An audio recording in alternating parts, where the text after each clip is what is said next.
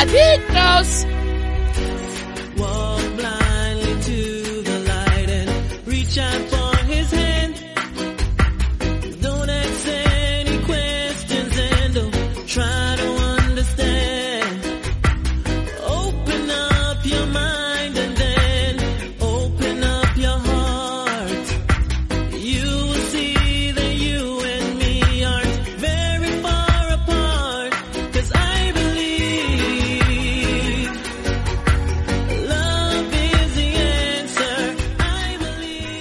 Buenas a todos, bienvenidos a una nueva edición de MM Adictos, hoy programa número 503 y bueno, hoy es un programa para Ivos Premios, voy a escuchar unos sonidos a lo mejor del micro que lo estaba moviendo, ajustándolo, si no pues mira mejor. Eh, vamos a hablar de... Bueno, hay varios eventos este fin de semana, está Bellator que tiene además un doble evento, está UFC Vega 52 que es un evento comparado con Bellator pues un poquito del montón, aunque tiene sus cositas más o menos interesantes y vamos a repasar todo eso. Anoche se celebró el primer evento de PFL, está en YouTube, gratuito. No en la página de PFL, sí en, o sea, no en el perfil de PFL por el momento, pero sí en otro perfil em, oficial, o sea, es legal por lo que tengo entendido. Sí que está ahí puesto, creo que no está toda la car, pero la parte de la main car sí que le podéis echar un vistacito. Parte de la, del undercar también está en ese stream. Y mañana tenemos combate global. En combate global pelea Seba Santana contra un luchador mexicano con un 8-1 de récord. Hablamos de Cristian Pérez. Se supone que va a ser el main event, si no cambia la cosa. Y es un luchador que lleva peleando en combate global pues prácticamente desde el inicio de su carrera. Así que ese 8-1 lo ha hecho aquí. Su último combate fue una derrota, así que vamos a ver si Seba es capaz de aprovechar eso. Y e intentar ganar esta pelea en el main event. La semana pasada tuvimos a Aitana Álvarez que perdió su combate por decisión y a Andrea Meneses que lo ganó también por, por una decisión. Así que bueno, en las últimas semanas han peleado cuatro españoles. Esto, bueno, van a pelear cuatro españoles porque mañana pelea Seba. Eh, han peleado tres chicas, las que acabamos de mencionar, Andrea y, y Aitana. Y el primer día, el primer evento creo de, combate global, si no fue el primero fue el segundo, Claudia Díaz peleó y creo que acabó perdiendo, me parece, también aquel enfrentamiento. Así que bueno, estamos ahí ahora mismo por debajo del 50%, vamos a ver si Seba Santana es capaz de, de ponerlo en el 50% de, de win rate. Mm, Fuera de eso también tenemos KSW este fin de semana, tenemos evento de la LFA, tenemos One Championship también mañana, pero nosotros, bueno, en la pelea de KSW más importante es la del main event, porque va a tener el enfrentamiento de la división Bantamweight entre el campeón, el campeón Sebastián Pritvis y Werleson Martins, con un 16-4 de récord el brasileño. Em, fuera de eso tampoco la verdad es que yo no, en esta carta tampoco veo mucho, mucho, mucho, mucho que rascar. En la siguiente tal vez, pero aquí main event, con main event y poquito más de, KSW. El tema está en que nosotros nos vamos a centrar en las dos cards de Bellator y en la de UFC Fight Night. Y vamos a comentar un poquito así por encima las tres, porque es mucho. Pero también es verdad que las de Bellator yo diría que son bastante mejor, por lo menos tienen más cositas interesantes que las de UFC. Que es una car, vamos a admitirlo. A mí nadie me puede decir que compraría esto como si se lo vendiesen como un pay-per-view. Pero no significa que no tenga peleas interesantes o que eh, puedan despertar la atención. Creo que sí. Y hay que echarle un vistacito, obviamente, y lo comentaremos el domingo. Pero la realidad es que le falta chicha, por así decirlo, ¿no? Entonces ahora iremos en último lugar con, eso, con, con UFC Fight Night. Lo que vamos a hacer primero es agradecer a vosotros, nuestros suscriptores, pero también a nuestros patrocinadores, los caballeros de OCE. Me enteré que se pronuncia OCE, después de tanto tiempo llamándolo OC, resulta que se pronuncia OCE. Y es importante, este fin de semana, este viernes, este sábado, perdón, no el viernes, el sábado, tienen a partir de las 5 de la tarde una jornada de puertas abiertas porque es la, inauguración de la nueva sede del gimnasio, su nueva localización. Y mm, está todo el mundo invitado, obviamente. Es una jornada de puertas abiertas y va a haber exhibiciones, va a haber entrenamientos para, para todo el mundo, tanto pequeños como adultos, sparring y otras muchas cositas que van a ir de la mano de, Oscar Panadero. Ya sabéis que son tienen un tatami ahora mismo de 100 metros cuadrados más, de 100 metros cuadrados para striking, otro de 100 metros cuadrados para eh, grappling. Han aumentado el espacio de las instalaciones, por supuesto la jaula también eh, sigue estando ahí para entrenar con su zona de eh, un poco más de recreativa, también de nutrición, o sea que está bastante bien y si queréis conocerlo, lo que hemos dicho, eh, podéis visitar este sábado a partir de las 5 de la tarde la sede allí en Valladolid de los Caballeros de Oc. Es un pueblo de Valladolid, lo dije, bueno, si escucháis el, programa anterior, al inicio digo exactamente dónde está, porque ahora es que no tengo por delante los datos y siempre se me acaba olvidando. Eh, sí que sé que el recinto es del 10, es como, como se llama el, el lugar. Arroyo de la Encomienda me parece que es el, el pueblo, pero no me hagáis mucho caso, es mejor que escuchéis la promo porque está hecho con, con el documento por delante. Y el otro de nuestros patrocinadores es Dragon Z, dragonz.es, la comunidad de Nacho Sera.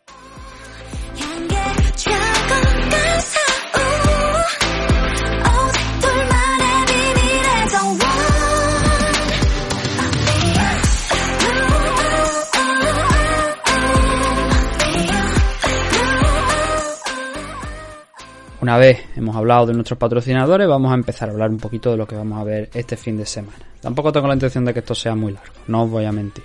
Em, prefiero que esto salga bien con tiempo y editado y que lo puedan lo podáis escuchar por lo menos en un huequito eh, lo que es la primera parte mm, referente a Velator porque tiene evento mañana y tiene evento el sábado pero así podéis también escucharlo primero no a ver eh, Velator 278. Vamos a empezar por ese. Es el primero. No, sí, sí, 278. Esto es doble evento. Se va a celebrar en Hawái, ¿vale? En Honolulu. Van allí a disputar este doble evento.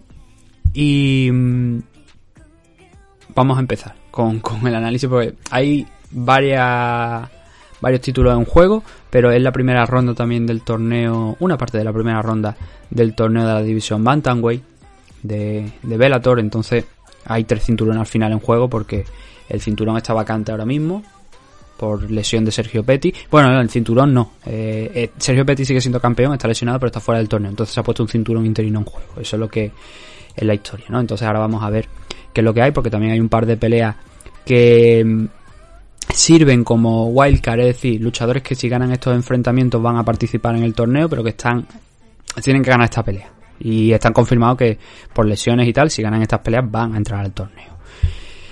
Eh, la CAR de Bellator 278 está compuesta por 8 combates y todo va bien. La otra parece que tiene un poquito más, se va hasta, hasta los 13 enfrentamientos. Y es mucho más interesante la del sábado que la del viernes, ¿no? Pero el viernes también tiene esas dos peleas por, por entrar en el torneo, como os he dicho, pero también tiene un título en juego. Así que vamos a comentar las peleas principales que tenemos en esta card de, de Bellator 278.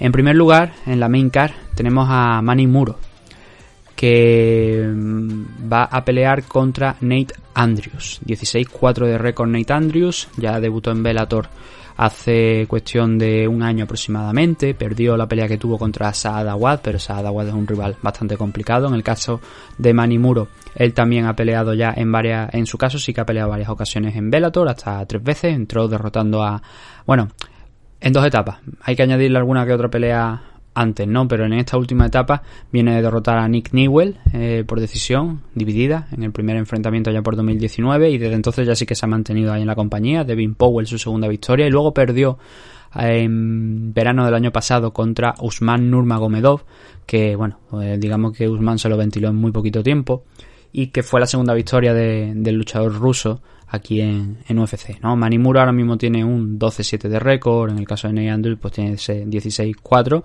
y vamos a ver, ¿no? Porque van a... En el caso de, de Ney Andrews también ha participado en PFL en la temporada del 2019 pero en Bellator solamente tiene un combate, tiene un buen récord. Ese 16-4 incluye eh, ganar el cinturón en CES, que es una compañía que podéis ver en el Fight Pass, Cinturón Lightweight.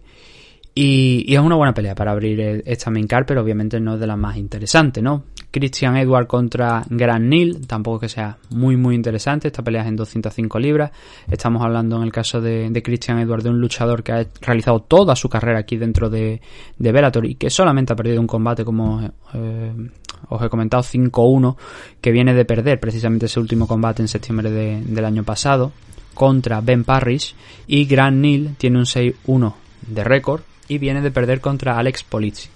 Él, a diferencia de Chris, eh, todos sus combates también lo ha hecho aquí, menos uno, el primero, el primero de su carrera. Pero el resto de combates sí que lo ha hecho aquí en, en Bellator, llevan más o menos los mismos números de combate.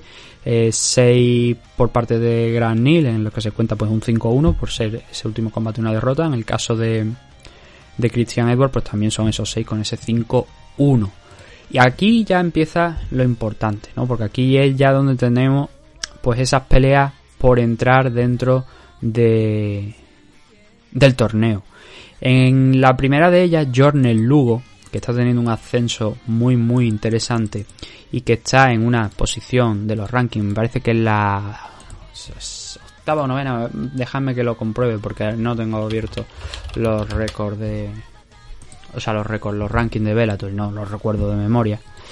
Pero vamos a ver, lo hacemos aquí rapidito. A ver, División Mountain tenemos a Jornel Lugo efectivamente en la novena posición. No estaba yo, yo equivocado. Era, me, me que era por ahí más o menos. Y está teniendo un ascenso bastante rápido. Viene de ganar a Brian Moore, lo cual no es nada... Eh, que no estaría fácil. Y también derrotó al hermano de Kevin Lee, Keith Lee, en las primeras peleas que tuvo en Bellator. Eh, ahora mismo tiene un 4-0 en récord. Eh, o sea, viene con esas dos victorias, la de Brian Moore y la, y la de Keith Lee, para ese 8-0 de récord que tiene con 26 añitos. Y es lo que he dicho, está ascendiendo muy, muy rápido. Ha ganado todas las peleas que ha tenido aquí en Bellator, pero esas dos últimas, especialmente Brian Moore. Eh, a ver, no os voy a mentir, Keith Lee no es el hermano, no es Kevin Lee, pero hay que derrotarle, ¿no? Y por eso digo que el Lugo sigue poquito a poco ascendiendo. Enfrente va a tener a Dani Sabatelo con un 11-1 de récord que viene de derrotar a Brett Jones el año pasado. Es la única derrota, si mal no recuerdo, que ha tenido Brett Jones de momento aquí en, en Bellator. Y es más, creo me parece que fue el combate de debut de Brett en, la compañía. Pero bueno, eso, lo que os quiero decir, ¿no? Esa pelea contra Brett Jones. También es un rival muy muy complicado. Hemos visto lo que ha hecho Brett Jones en su época en, UFC y al dar el salto aquí en Bellator, pues bueno, el primer combate no le fue bien, pero el segundo sí que lo ha conseguido ganar. Y también tiene una participación en el Dana White Contender Series, Dani Sabatelo. Ganó su pelea por una decisión unánime, pero en aquel año, en 2020, mmm, si llegabas a decisión era menos probable que te dieran la oportunidad de, de firmar el contrato con, con, UFC, ¿no?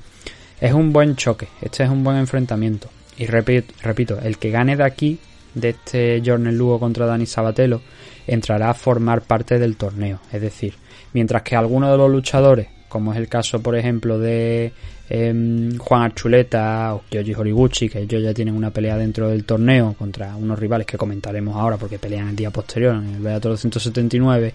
En el caso de Sabatelo, Lugo y el combate que vamos a ver ahora, el de Barzola contra Mikhailov, van a tener que pasar por un combate más. Ellos van a tener que pelear un combate más para poder entrar al torneo, lo que supone una auténtica putada, sí, pero bueno, al menos de esta manera ellos están dentro. De otra manera no, no tendrían ni siquiera esa posibilidad de poder participar, ¿no? Porque la, los combates estaban ya bien cerraditos, ya se sabía quiénes eran los que iban a participar.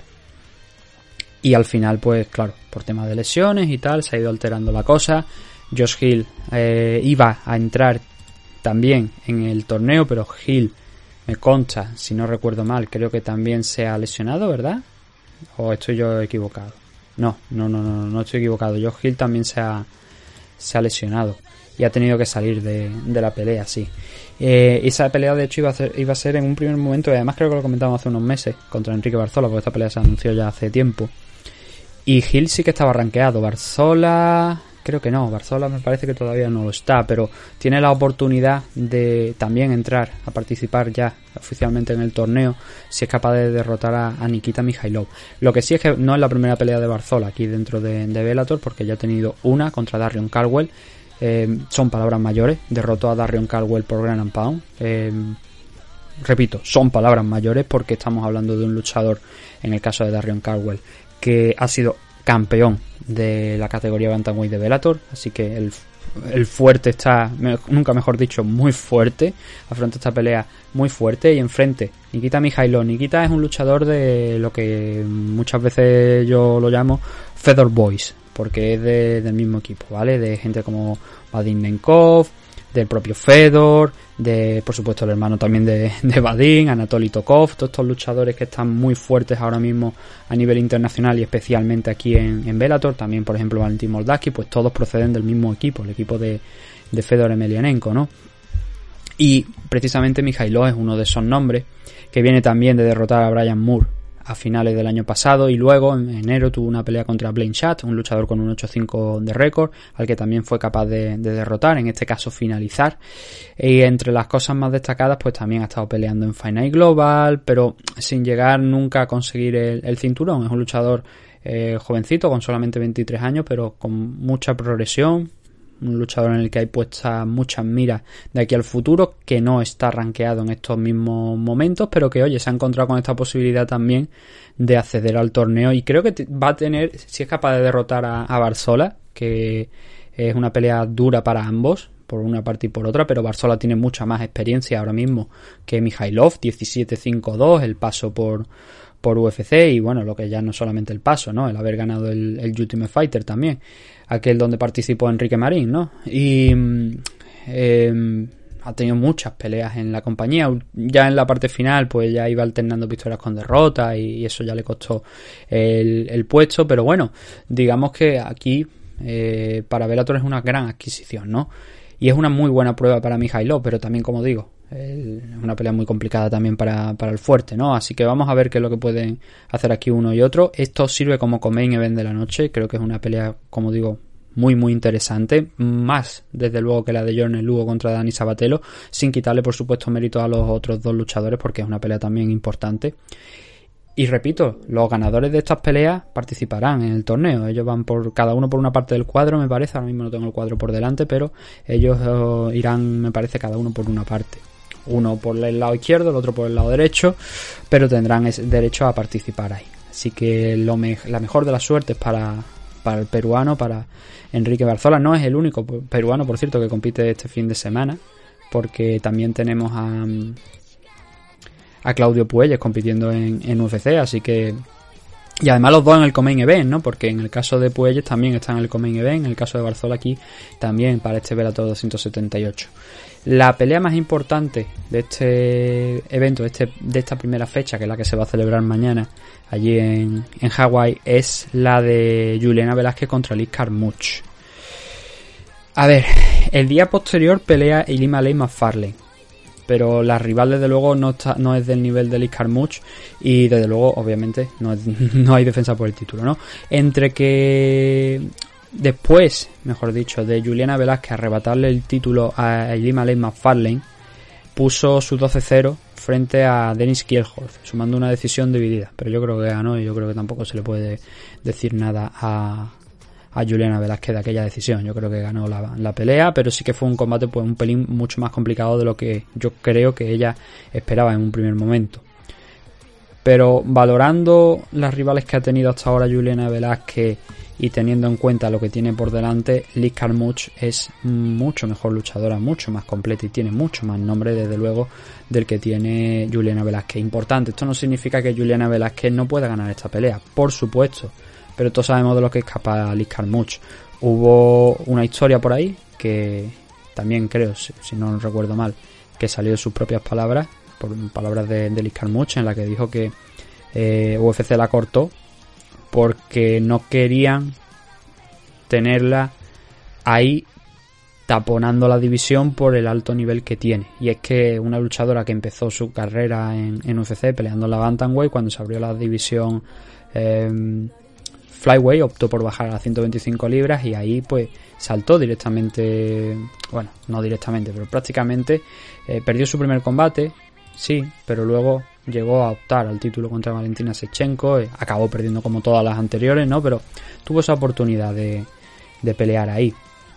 Entonces lo que em, especialmente os digo es eso, ese, ese, detalle, ¿no? Que es una luchadora mucho más completa que, que Juliana, pero Juliana ha ido demostrando que, bueno, eh, se maneja bien, especialmente en el tema de controlar la jaula, de intentar derribar y tal, pero ha ido progresando en el striking. Lo que pasa es que yo creo que no es capaz de competir con, con. Estaba mirando a ver si había apuestas sobre este Bellator 278 pero la verdad es que ahora mismo no las encuentro. Encuentro las del Velator 279, pero las del Velator 278, a ver, aquí está, no, no hay ahora mismo. En la página que yo miro al menos no hay apuestas y eh, consultando alguna que otra web tampoco he visto ninguna, así que no sé si es que no hay apuestas por lo que sea para este evento o qué, pero me resulta extraño teniendo en cuenta que hay este combate por el título y las otras dos peleas de las que hemos mencionado que son especialmente importantes. Pero obviamente combate a 5 asaltos, una pelea por título en, Estados Unidos, con 5 asaltos, 5 minutos, 125 libras, título de la división Flyway en juego, entre Juliana Velázquez y Liz Carmuch sería el broche de oro para Carmuch, la verdad. Eh, cuando salió esta noticia yo lo dije, me alegraría por su parte que ganase porque en UFC no lo hizo nada mal en la división Flyway, lo poquito, entre comillas, que duró, porque fueron esas cuatro peleas, que si no recuerdo mal, y automáticamente tuvo que salir de la empresa y aquí en Bellator lo ha estado haciendo bien. Derrotó a Vanessa Porto a de Ana Bennett y a Kana Watanabe. La de Kana Watanabe es que era una pelea que Kana, esa pelea no tenía No es que no tuviera que haberla cogido, porque si quieres llegar al cinturón tienes que derrotar a las mejores, pero que era una pelea que pasa como Juliana, aunque Juliana pues es mejor striker de lo que es Kana Watanabe. Son luchadoras del mismo corte, porque las dos vienen de las mismas disciplinas. Pero en el caso de Juliana Velázquez, digamos que su striking está mucho más desarrollado que el de Kana Watanabe. Para competir con Liz Carmouche, nunca digan nunca, pero la experiencia y lo que he ido yo viendo y lo que creo que también vosotros habéis ido viendo a lo largo de la carrera de Liz Carmuch y a lo mejor un punto menos a Juliana Velázquez realmente indicaría para mí que favorita en casi todas las áreas del juego es Liz Carmuch. 16-7 de récord para, para Liz, Juliana Velázquez 12-0 veremos mañana qué es lo que pasa en este primer evento de Velator este fin de semana porque como hemos dicho hay otro más hay otro más el día después y este es mucho más interesante.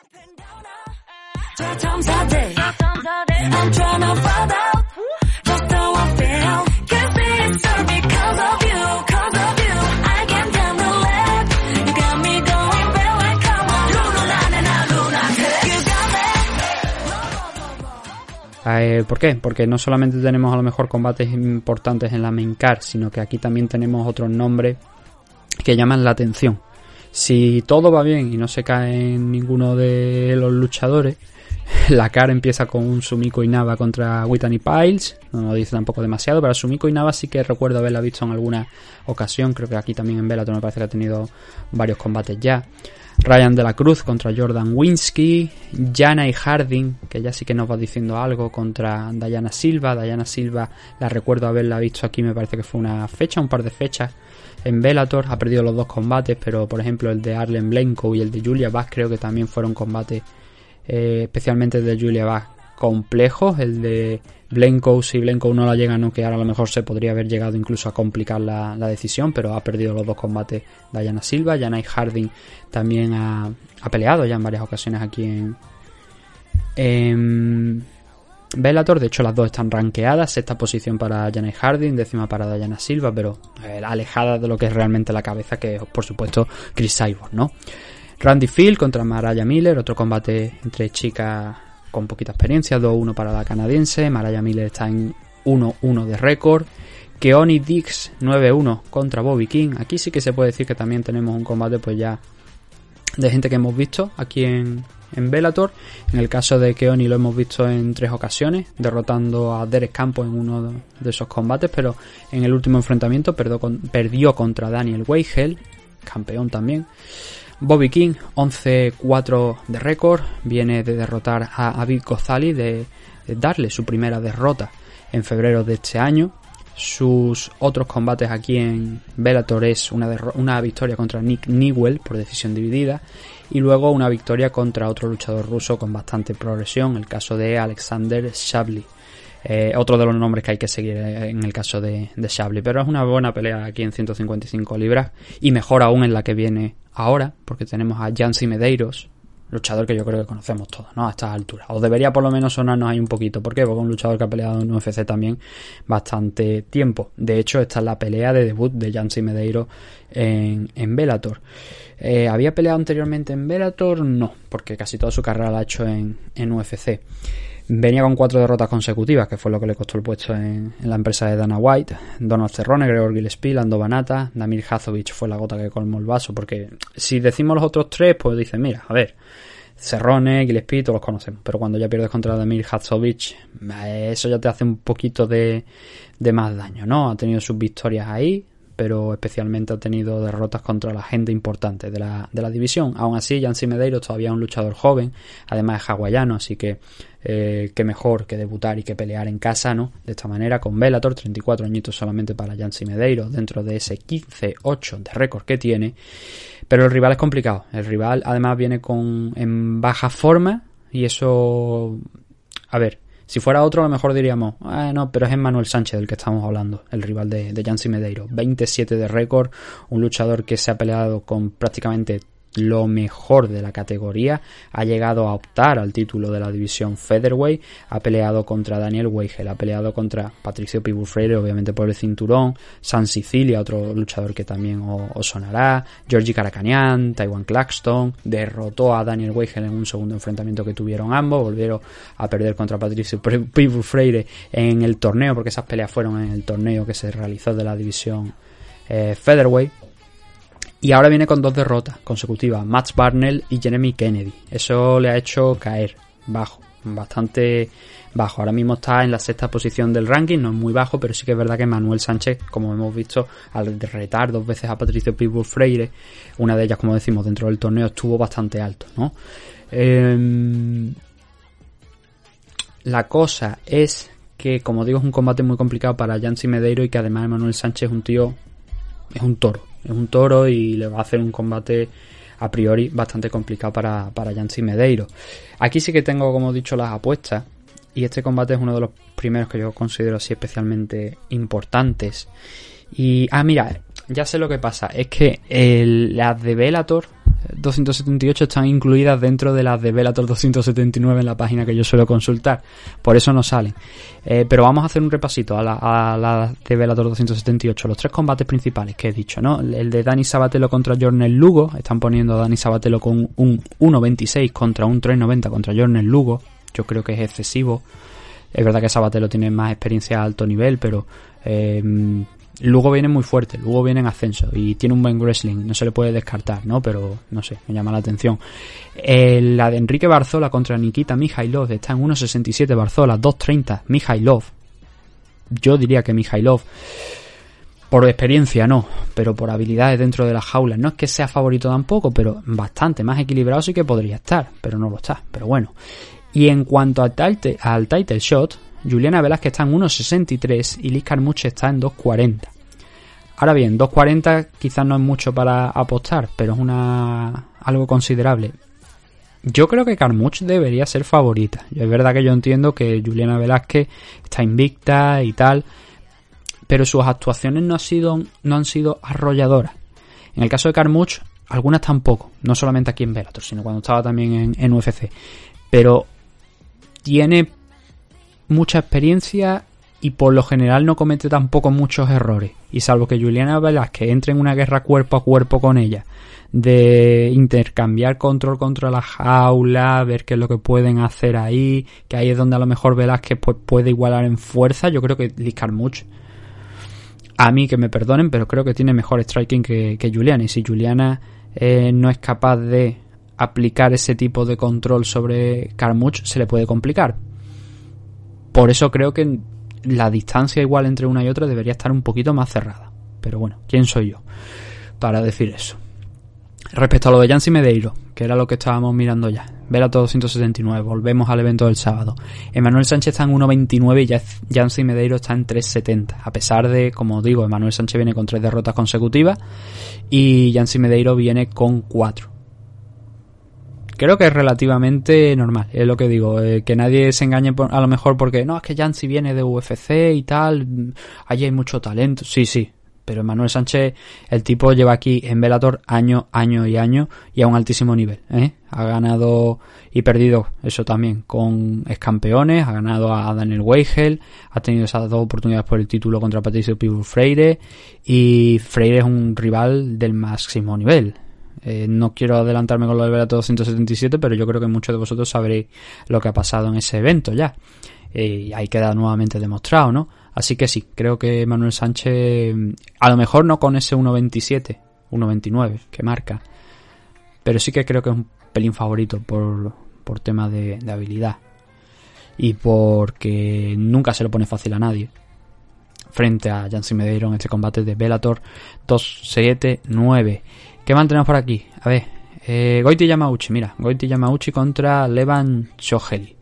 Este combate me gusta, porque me gusta principalmente ver a, a Goiti Yamauchi, que creo que le hicieron una jugada tremenda a Goiti eh, hace unos cuantos eventos cuando debería eh, haber ganado una pelea que tuvo contra Dan Moret y eso le saboteó, hizo que perdiera muchas posiciones. De hecho, estaba mirando ahora los rankings porque debería haber estado. Es un luchador que normalmente pelea en lightweight.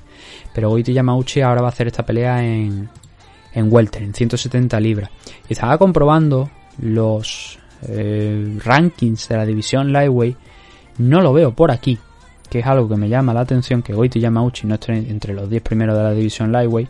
Pero por supuesto no puede estar dentro de la división welter porque no es común que pelee en, en esa categoría de peso. Pero ahora van a hacer este combate en 170 libras. La verdad es que no sé muy bien cuál es la historia detrás. No sé si es que ha habido. Sé que quiere hacer un nuevo. O sea, subir a una nueva categoría de peso. O qué es lo que pasa aquí. Porque su rival, eh, Levan sí que ha peleado en 170 libras. No solamente a lo largo de, de su carrera, donde también ha alternado peleas en la Lightweight con la Welter pero especialmente en este caso aquí en Bellator ha peleado los dos combates que ha tenido en División Welter. No sé qué tiene Yamauchi que probar en, 150, en 170 libras. Si esto está correcto, ¿sabes? Si la información está correcta. Pero creo que es una pelea que a principio, en principio no es bonita. Sí que es verdad que se puede considerar una guerra de estilo porque el georgiano es un buen striker, muy buen striker. Y muchas de sus victorias, cuando estuvo por aquí, por, por Europa, antes de dar el salto a Norteamérica, eh, llegaron por la vía de, del caos y muchos caos en el primer asalto, ¿eh? Así que Yamauchi, que es justo lo contrario, que es un buen luchador en el suelo, no tanto en el striking, pero que recuerdo que en el combate contra Chris González, el último que tuvo, que se alzó con la victoria, ahí sí que nos demostró que había mejorado en el striking, no quedó a Chris González en el primer asalto, es verdad que Chris no tiene la experiencia, no tiene el nivel que tiene Levan y más o menos las mismas peleas, pero no la, no, no la misma potencia, no la misma pegada, no el mismo nivel que el georgiano, ¿no? Y a ver, yo creo que esa puede ser una de las razones por las que ha subido a 170 libras, pero sí que es verdad que es un rival complejo, complicado, que tiene una pegada muy buena y que si no consigues llevar la pelea al suelo y este no es un combate para hacerse el valiente como hizo con Chris González, este es un combate para pelearlo con cabeza y, derribar y, e intentar ahí hacer que se rinda.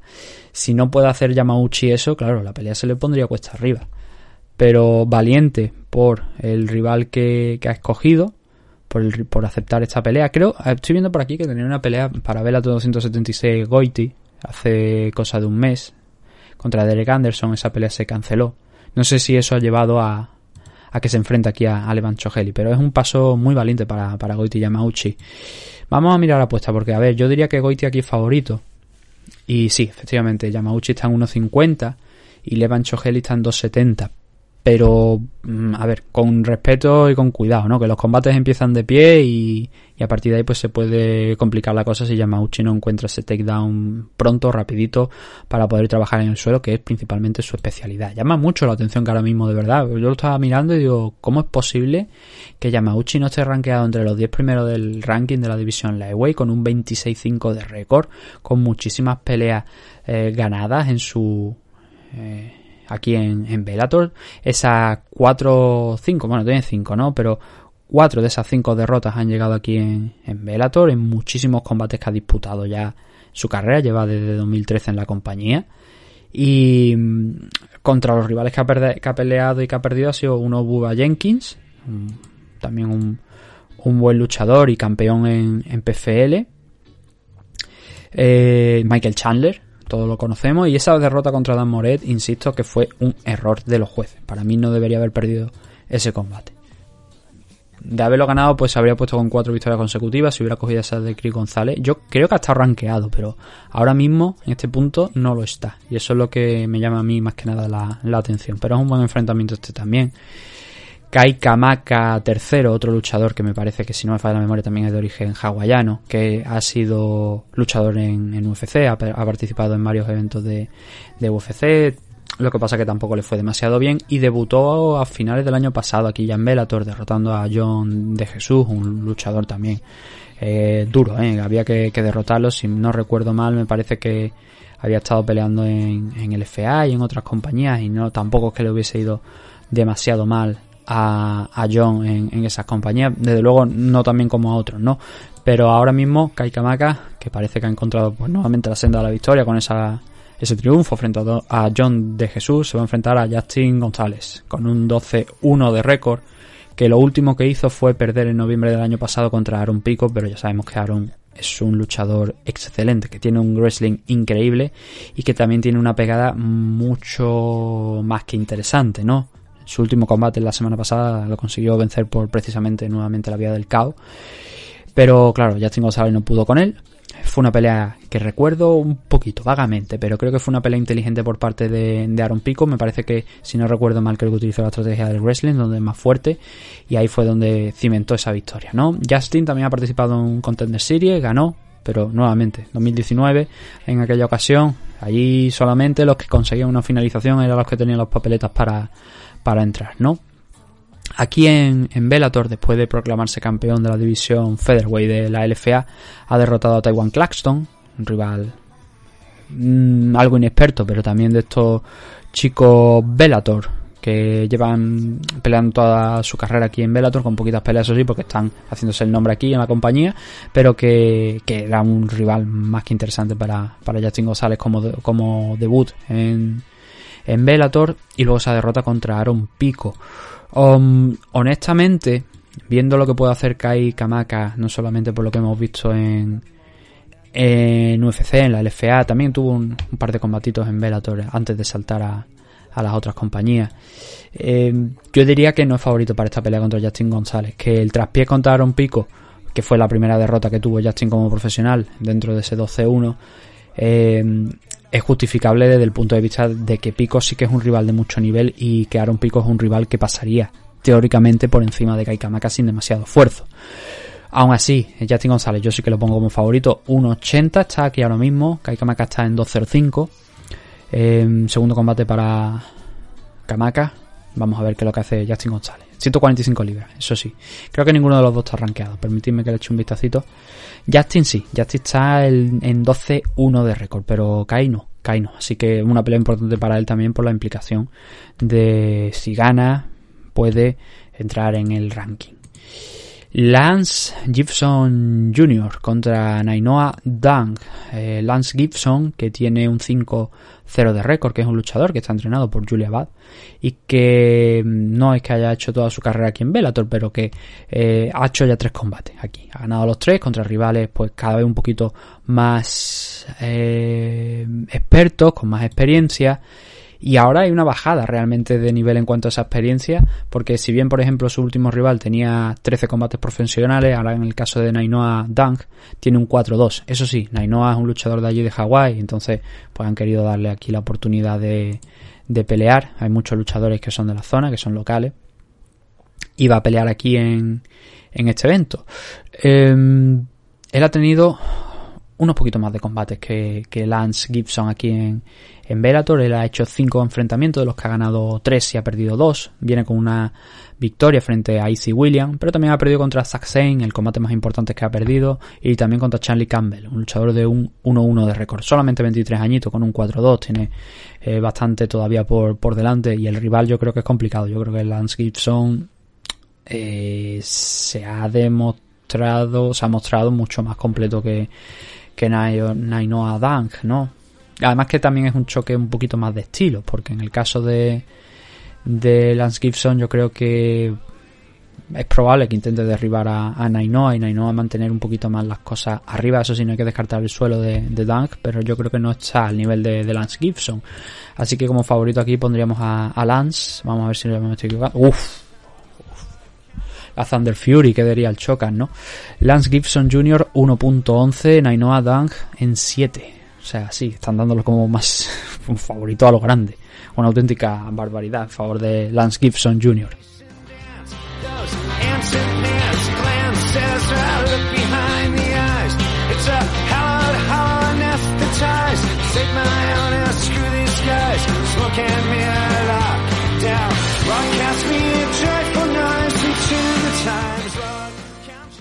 A partir de aquí viene la main card, vienen los combates que vamos a ver en Showtime. Los combates de la card preliminar, como podéis imaginaros, se pueden ver gratis a través de YouTube. Pero los combates de la main card son por Showtime o la semana que viene en Gold Televisión. El primero de ellos es el regreso de Lima Lake McFarlane a la competición, la campeona de la división Flyway, ahora mismo situada debería estar en la segunda posición, ¿no? Sí, todavía sigue en la segunda posición, a pesar de que Liz Carmuch, que está en la tercera, vaya a enfrentarse a Juliana Velázquez, todavía está ahí Lima Lee McFarlane. Esa derrota contra Juliana Velázquez supuso la primera derrota profesional también de, de la hawaiana, pero bueno, peleita en casa, eso sí, pelea sencilla. Justin Kish bueno, a ver, pelea sencilla a priori, porque la verdad es que Lima y McFarlane la han probado, ¿eh? Ha tenido algunos combates, como por ejemplo contra Beta Arteaga, que debería haber sido un combate relativamente sencillo. Arteaga le dio más problemas de la cuenta y si aquel combate se detuvo antes de tiempo fue por un corte enorme que tenía Arteaga que le impedía seguir. Pero a mí me hubiera gustado y me sigue eh, interesando, eh, si el día de mañana ocurre, ver un enfrentamiento entre Beta Arteaga y, y Lima Ley Fallen de nuevo porque Arteaga le apretó las clavijas más de la cuenta, como digo. En el caso de Lima Ley Fallen es que es una practicante de, de Jiu-Jitsu. Es muy buena en el suelo y en otras áreas un poquito más limitada. Pero claro, hasta el punto de enfrentarse con Juliana Velázquez, no había tenido realmente una competición excesivamente dura en el suelo gente con experiencia, gente que le complicara las cosas, sí, por ejemplo, Beta Arteaga, ¿no? Pero tan fuerte desde luego como Juliana Velázquez, no.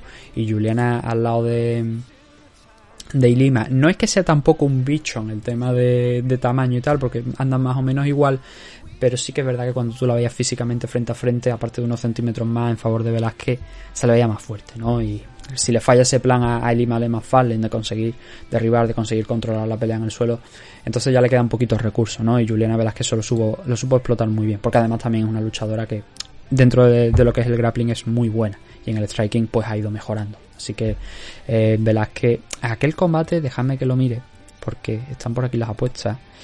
Eh, a Velázquez la ponían como favorita, muy levemente y, a, obviamente a Lima Lima la ponían como underdog, ¿no? El caso es que ahora se va a enfrentar a Justin Kish.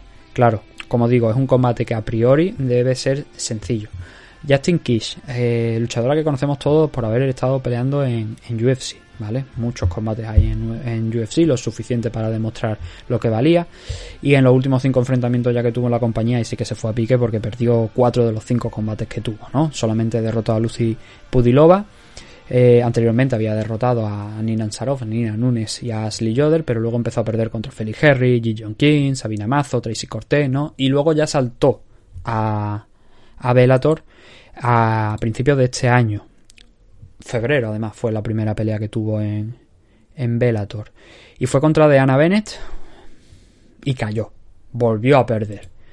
Entonces, a priori, eh, debería ser capaz Ilima McFarlane de derrotar a Justin Kish, sobre todo porque Justin Kish es una luchadora que sobre todo es fuerte en el striking. Es ahí, ¿no? Donde principalmente puede ser una amenaza para, para Ilima Lema Fallen, que es donde Ilima precisamente más flaquea, pero al mismo tiempo creo que no es una luchadora que vaya a poder parar más allá a lo mejor de por tirar de potencia física y tal y desde luego en temas de alcance creo que incluso Ilima la supera así que va a ser un, combate mucho más asequible para Ilima Lima Fallen de lo que fue obviamente aquel enfrentamiento contra Juliana Velázquez y que le va a servir como nueva toma de contacto con la división porque es lo que he dicho desde hace no un año hace un año y medio que no pelea Ilima Lima Fallen ha estado compitiendo, ha competido en alguna modalidad de, grappling y tal, pero no ha competido dentro de la jaula, no, ha peleado.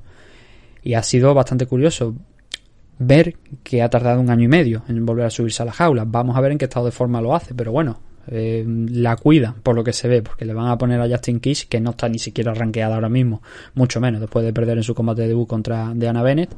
E Ilima Lema Fallen necesita esa victoria, ¿no?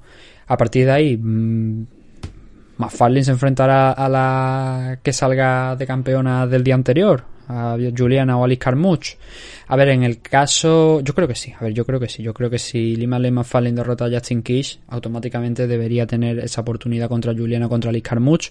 No por vencer a Kish, que también, porque si pierde, obviamente, pues adiós muy buena, pero si es capaz de vencer a Kish, pues suma esa victoria ahí. Pero sobre todo porque es que si tiras para abajo, Tienes a Denis Kielhoff, que viene de perder contra Juliana, como hemos dicho, en la opción que le dieron por el título, y que pelea contra Kana Watanabe, que también ha perdido contra Liz Carmuch, que es la que está tercera, bueno, segunda, porque el campeón no se cuenta, ¿vale? Está segunda Liz Carmuch. Si metemos al campeón estaría en tercera posición, pero si no, está en segunda. Entonces, claro, mm, ese detallito ahí de que ya la gran mayoría de las de arriba, quitando Liz Carmuch, vienen con derrota si Justin pierde también contra Eli Malen esto quiere decir que Mafallen gane, eh, yo creo que sí, yo creo que sería relativamente sencillo que, tuviera esa oportunidad. Favorita, por supuesto, el Lema Fallen, pero mira, si en el combate, por ejemplo, de Lance Gibson Jr. contra Nainoa Dan hemos visto un 1-11 frente a 7, aquí Lima Lema Fallen está en 1-31 y a Justin Kish la ponen en 3-50. Hay un margen amplio, pero insisto, creo que Kish puede ser una relativa, ¿eh? no una gran, pero sí una relativa amenaza para el Lima Lema Fallen si eh, Lima no consigue eso. Pero claro, estaríamos en la misma, ¿no? Si Justin Kish eh, no consigue evitar los takedowns, pues entonces se le complicaría ya la cosa. Es, el estilo de combate de Lema Fallen y yo creo que el emparejamiento está sobre todo puesto para eso, ¿no? Para ver eh, cómo vuelve Lima, para que coja eh, forma, para también pues darle ese premio de pelear en casa. Y bueno, ¿qué más tenemos por aquí? A ver, dos combates que están dentro de la división Bantamweight del torneo, obviamente. Uno de ellos es el de Kyoji Horiguchi contra Patrick Mix, Patch Mix, que es, por supuesto, dentro de 135 libras, porque es dentro del torneo, con Kyoji. A ver qué posición tiene Kyoji. Kyoji viene de perder contra Sergio Petty, un combate que tenía prácticamente ganado, hasta que Petty se sacó esa genialidad, porque es una puta genialidad y no se puede decir de otra manera, y lo noqueó con un spinning backfish cuando realmente Horiguchi estaba cuatro saltos arriba, porque le estaba eh, apretando como tenía que apretar y cuando tocaba a, Petis y le estaba complicando eh, los asaltos y sin hacer un alarde de eh, técnica, energía, que Kiyoji es un luchador muy rápido, una capacidad de desplazamiento muy buena, es un karateca. Él, fue lo que, lo que empezó a, a, entrenar cuando era muy joven y luego gran parte de su carrera pues se define en eso, ¿no? En entrar y salir eh, muy rápido. También tiene un buen suelo, como demostró, por ejemplo, los dos enfrentamientos contra Darion Caldwell. Y, es un luchador muy completo. Es quizá hasta que perdió contra Petty, se decía que era uno de los top 3. Y creo que sigue siendo un top 3 de la división Bantamweight a nivel global. Hay gente pues como Jan que le darían una pelea muy interesante, pero esto también teniendo en cuenta que Kyoji Horiguchi, por ejemplo, cuando estuvo en Bellator, en Bellator, perdón, en, en UFC, peleaba en la división Flyweight, que quizás a lo mejor sea la categoría más idónea para él. Porque en la Bantamweight hay gente que baja de la Featherweight, hay monstruos mucho más grandes. Kiyoshi es un luchador relativamente chiquitito, un metro sesenta. Eh, Patrick Mix tiene un metro ochenta de estatura, ¿no? Y un metro ochenta y dos de alcance, si los datos no están mal, frente al 1.65 de, de Kyoji Horiguchi. Claro, vosotros diréis, ¡buah! Es que entonces Kyoji no tiene nada que hacer.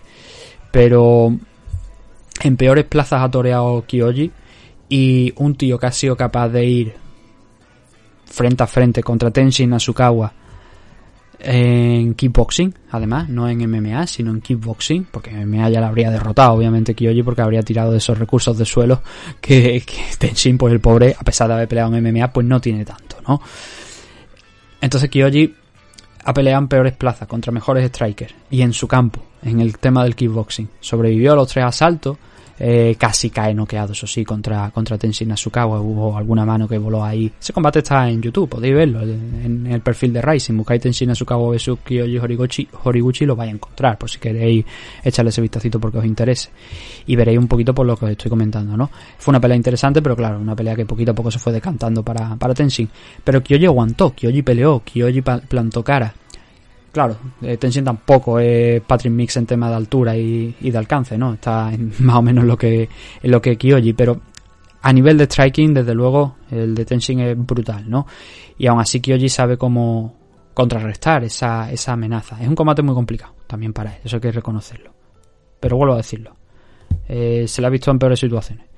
Y en el combate contra Sergio Petty, que era un rival ya un poquito más... Eh, también más alto que él, con más alcance, un metro setenta y cinco si los datos no están mal sobre, sobre Petty. Y Kyoji Horiguchi no llega, pues como hemos dicho, al metro sesenta y cinco.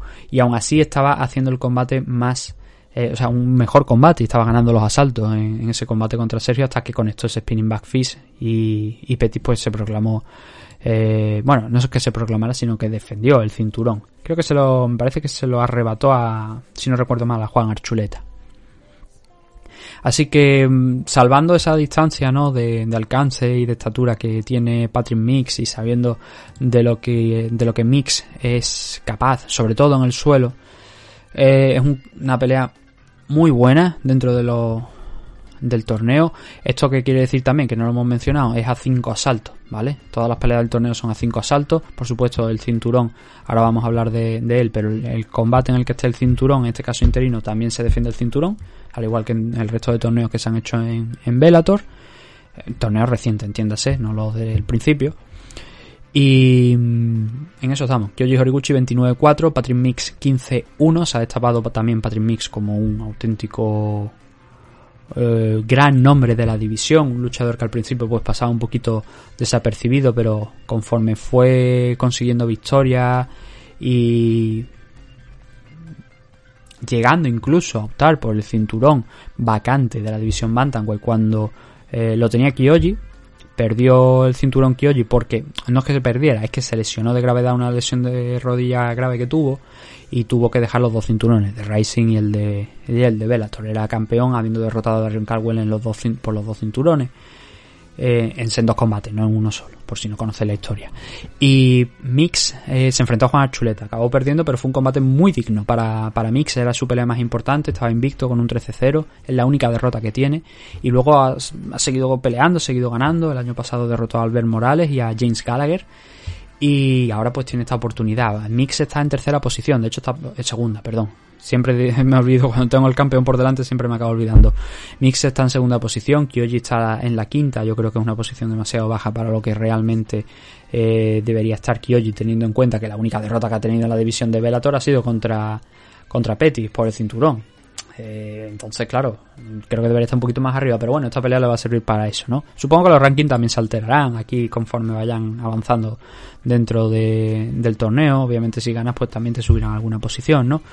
Las apuestas, a ver, Kyoji debería ser favorito para ganar esta pelea, pero es una pelea que yo como seguidor de la carrera de Kyoji eh, creo que puede ganar y, ya digo, creo que es de los mejores bantamweight del planeta. Por la velocidad, por el wrestling que tiene, que no es su principal fuerte, que su principal fuerte es el karate, pero el wrestling también es muy bueno y lo ha demostrado en muchas ocasiones. Es un luchador además, por supuesto, también del, del América Top Team, Kyoji Horiguchi. Digo que por supuesto porque lleva ya muchos años entrenando en el, en el América Top Team y está perfectamente aclimatado allí a la vida norteamericana y a, y a, y a enfrentarse a luchadores, a entrenar con luchadores mucho más grandes, ¿no? Así que sí que lo sigo poniendo como favorito para esta pelea, pero con reservas, ¿eh? Hay que tener cuidado porque Mix es un luchador que a mí también me encanta, lo que he visto de él aquí estos años que lleva en Bellator, a mí me ha encantado, yo creo que es un luchador que la mala... Lo que pasa con otros muchos... Eh, por ejemplo, en divisiones de UFC, ¿no? Que tenemos luchadores muy buenos, pero que tienen la mala suerte de coincidir en el tiempo con otros luchadores que también son muy buenos. Y al final no consiguen el cinturón porque por una cabeza o por dos cabezas el otro es mejor que él. Pero eso no significa que ese luchador sea malo y que a lo mejor nunca puede llegar a ser puede que no llegue a ser campeón porque eso, porque ha coincidido en tiempo con alguien mejor que él. Pero se suele decir también que si tal no tuviera el cinturón, no estuviera aquí en la división, entonces el otro sería campeón porque es igual de bueno que él o un poquito menos solamente. Eh, Creo que es lo que pasa con Mix. Hay mucho talento muy bueno en la división Bantamweight de, de Bellator. Por eso este torneo, ya digo que para mí es un acierto total por parte de Bellator. Y esta es la primera pelea ya dentro del torneo. Las otras dos también que hemos dicho de Bellator 278. La del Fuerte contra Mijailov y la de eh, Sabatelo contra... Lo diré. Contra Lugo. Son dos peleas dentro del torneo, pero por ganarse la oportunidad de estar dentro. Es decir, ahora mismo están fuera, el que gane entra dentro del torneo para su combate en primera ronda, ¿vale? Kyoji no, Kyoji ya, ya está dentro. La otra pelea, la que viene ahora como comen event de la noche, es la que van a tener Juan Archuleta y Rafa Stotts en 135 libras, nuevamente, división Bantamweight, torneo, y es por el cinturón. Esto es lo que os quiero comentar. Con la caída de Sergio Petty, eh, yo creo que no hacía falta poner el cinturón en juego ya que el ganador del torneo al final, pues eh, si quieres darle el cinturón, pues decir, oye, pues mira, ha ganado el torneo, que tampoco es necesario, pero dice, el, ha ganado el torneo, el que gane este torneo va a tener la oportunidad de enfrentarse a Sergio Petty automáticamente. El title shot, como por ejemplo One Championship, ¿no? Con el torneo Atomway femenino, por decir alguna, algún ejemplo, que lo ganó Stan Fairtex y peleó contra Angela Lee en One X yo creo que era lo correcto hacer eso. Sin embargo, pues decidieron sacarse esto de la manga. Y dijeron que el cinturón, por azares del destino, caía aquí. Caía en este Juan Archuleta contra, contra Ralph von Stotts. ¿Por qué? Porque Ralph von Stotts era el rival que se iba a enfrentar a, a, Sergio Petty en la primera ronda. Entonces han dicho, pues bueno, toma, premio para Juan Archuleta. Yo creo que es todo un premio, ¿eh? Porque Juan ahora mismo está primero en los rankings. Ralph von Stotts está tercero. Es una pelea interesante, una pelea muy interesante, sí, pero Em, no podemos hacer estas cosas de, no, es que se ha caído eh, Petty, pues le vamos a dar el cinturón a Archuleta. Oiga, pero es que a Petty, es que a Archuleta le quitó el cinturón Petty, ¿no? Y no ha peleado desde entonces, desde el año pasado, ¿no? No sé. Pero bueno, a ver, el caso es que Juan Archuleta se va a enfrentar a Rafa Stotts, otro luchador que también está viniendo muy, muy, muy fuerte con un 17-1 de récord y la única derrota que tiene a nivel profesional fue fuera de Bellator y fue contra nada más y nada menos que Merat Billy actual bantamweight de, de UFC y uno de los mejores wrestlers que te pueden eh, te puede echar en cara a nivel global dentro de la división bantamweight no solamente en UFC sino también en Bellator en todas las compañías. Yo creo que es uno de los mejores wrestlers si no el mejor. Y mm, bueno se chocaron en algo, chocaron en algún momento como digo fuera de, de Bellator pero luego ya eh, Stotts pasó por la LFA, acabó aquí en, la compañía Scott Cocker y lleva cinco victorias consecutivas y cada cual más importante, ¿eh? porque es verdad que al principio pues, empezó contra rivales de menos entidad, también derrotó al hermano de, Kevin Lee, pero luego venció a Josh Hill, un luchador con un 23 de récord, que bueno, ahora eso ya ha aumentado, ahora tiene un 21-4 que ha peleado recientemente en Bellator eh, hace cuestión de unos meses, a finales de año, y que demostró que sigue fuerte, que sigue eh, a un muy buen nivel. de hecho, no sé si llegó a. Estuvo peleando en World Series of Fighting, creo que llegó a retar por el título a Marlon Moraes, que por cierto, recientemente Marlon Moraes ha anunciado su retiro, ¿no? Y, y Joe Hill era perfectamente un luchador, pues. Es, sigue siendo un luchador de, de primera de primera línea, ¿no? Iba a participar en el torneo, pero finalmente por los temas que hemos dicho de lesión no ha sido posible. Y sobre todo esta victoria, esta victoria creo que es, creo que es la más importante de Raúl von Stotts. Más que nada porque yo no creo que fuese Stotts favorito, ni mucho menos para esta pelea. La de Magomed Magomedov, un luchador que junto a, a Sterling han, sido los únicos dos nombres capaz de derrotar, capaces de derrotar a, a Peter Jan. Eh, pero a mí me sorprendió esa derrota de, de Magomedov. Yo creía que hasta, hasta ese momento solo Jan había derrotado a, al ruso, a Magomed. Pero Rafon Stotts se sumó a esa nómina de luchadores que han derrotado a Magomedov con una contundente victoria. No por finalización, fue por una decisión, pero fue una decisión bastante clara. A Magomedov no le funcionó ni el plan A ni el plan B. Esto es ni striking ni grappling. Eh, hizo lo que tenía que hacer eh, puntuando cuando tocaba para acabar llevándose la decisión y fue una, una, pelea muy inteligente por parte de Rafon Stotts, mostrándose también superior en, muchas de, muchos momentos y muchos campos a, a Magomedov, por lo menos en aquel combate. Y eso le sirvió para uparse en la división, estaba un poquito más abajo, pero subió hasta la tercera posición. Y ahora va a optar al cinturón contra, contra Juan Archuleta. De la otra manera también habría optado, ¿no? Pero um, ahora lo hace por el interino. Juan, ya lo hemos dicho, de Spaniard, ¿no? 25-3 de récord, solo ha perdido dos combates aquí en, Bellator, uno contra Patricio People Freire por el cinturón Featherweight. No recuerdo si esto fue. Esto me parece que fue fuera de. No, no, esto fue la primera ronda del torneo de la división Featherweight, que realmente no era ronda porque no había unos cuadros hechos, pero sí que eh, se hicieron unas peleas, entre ellas esta de Patricio Pibu Freire contra Juan Archuleta, y perdió ahí esa oportunidad por el cinturón Juan. Fue una pelea que Pitbull Freire controló a la perfección también. Una pelea muy parecida, por ejemplo, a la que hemos dicho ahora de Rafa Stone contra Magomedov, una pelea inteligente por parte de Pitbull Freire. Pero que vamos a decir, no estamos hablando de uno de los mejores featherweight del planeta. Luego derrotó a Henry Corrales, a Patrick Mix por el cinturón cuando estaba vacante. Esa pelea ya hemos hablado de ella anteriormente por lo del tema de, de y ahora eh, enfrenta a Rafa Stotts, como ya hemos dicho, previo enfrentamiento con Sergio Pettis para perder el cinturón en mayo del año pasado. En una pelea también muy inteligente por parte de, de Pettis, donde Juan Archuleta era favorito aquella noche. A ver, habrá mucha gente que diga, no, Juan es favorito, debería ser capaz de, imponerse a, a Rauf von Stotts, pero Stotts viene tan fuerte, habiendo, como digo, perdido solamente una pelea contra Mera Dalisvili fuera de la compañía, eso quiere decir que aquí está invicto y habiendo derrotado ya a contenders y especialmente a Magomedov, que yo como favorito yo tengo a Rauf von Stotts. Yo lo tengo. Otra cosa es que vaya luego a ganar, pero yo creo que va a ganar este combate. Yo creo que sería el nombre que yo daría para ganar. Yo lo estoy dando, de hecho. Rauf von Stotts está en 1.39, Juan Archuleta está en 3.05. Ya me ha dado también la atención las apuestas, ¿eh? Creo que es bastante en contra de, de, Juan. Porque, a ver, el problema de Juan es que es un tío muy sobrio. Es un tío que quiere que vayas hacia él y... Stotts creo que se puede mover y adaptarse bien a ese nivel. Entonces, si Juan esto es a cinco asaltos, pero si Juan no opta por mantenerse activo y hacer una pelea relativamente, entre comillas, aburrida, mmm, intentando simplemente puntuar ocasionalmente para eh, hacer lo mínimo y llevarse el asalto, entonces creo que va a ser un combate eh, difícil para él. Creo que es un combate donde tiene que intentar aportar un poquito más de chispa, ¿no? Porque Stotts, si quiere, lo puede hacer pero a Juan no se lo hemos visto demasiado. Así que yo tengo mis reservas y por eso creo que también, como he dicho, con lo fuerte que estoy viendo a Rofon Stotts saliendo de esa pelea contra Magomedov, que no debería haber ganado sobre el papel, pero que acabó imponiéndose. Y no, esto, ojo, fue una decisión, pero como he dicho, fue una decisión totalmente justificada, ¿eh? No estamos hablando de que Stotts ahí, bueno, asaltos ahí justitos, los jueces no lo vieron demasiado claro, fue... No, no, no. Stotts ganó con todos los papeles a, a Magomedov. No me pregunto yo eso sí exactamente cuál fue la decisión. Obviamente mínimo un 29-28, pero yo creo que fue un triple 30-27, pero ahora ya no lo recuerdo. Y sí, creo que favorito para esta pelea contra Juan Archuleta. Veremos el, sábado. A ver qué tal pinta la noche para él.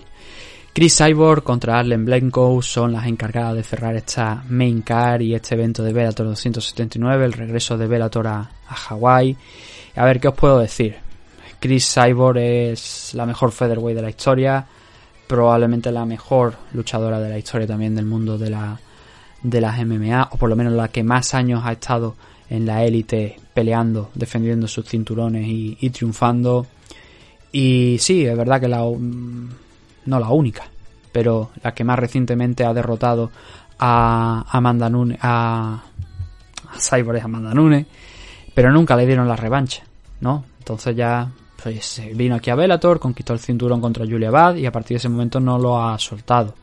Y todos sus combates se cuentan por finalización. Eh, han sido cuatro. Julia Bad, precisamente Arlen Blenko, ahora nuevamente pues se la van a dar. Es que no hay más. O sea, es que eh, hay dos opciones. Y a ver, bueno, es que ni siquiera había dos opciones.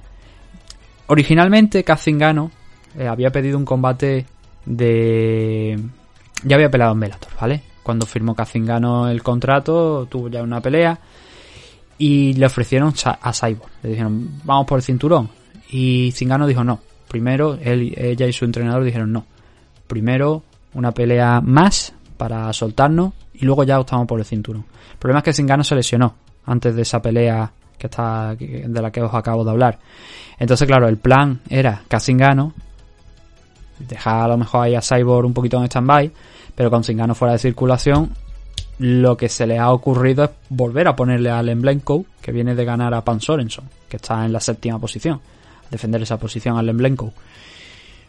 Blenko no es rival para, para Cyborg a pesar de la experiencia que tiene y de no hacer dentro de lo que cabe un excesivo mal combate en la primera ocasión, aunque acabó perdiendo por sumisión en el segundo round. Pero es que tampoco hay mucha profundidad de alto nivel en la división featherweight, que ya de por sí es una, una división pues complicada a la hora de encontrar retadoras, pero cuando encima tenemos en, en, lo alto de la división a Chris Cyborg, pues habrá muchas que se echen para atrás, ¿no? Así que Blenko vuelve a dar ese pasito mm, para enfrentarse a, a Cyborg y bueno, a ver, veremos si aguanta un poquito más en esta ocasión, ¿no? Pero se ha visto muy sólida a Chris en todas las fechas que ha tenido hasta ahora aquí en, en. En alguna ocasión ha pasado a lo mejor, no apuro, pero sí ha tardado un poquito más en hacer a, su rival caer.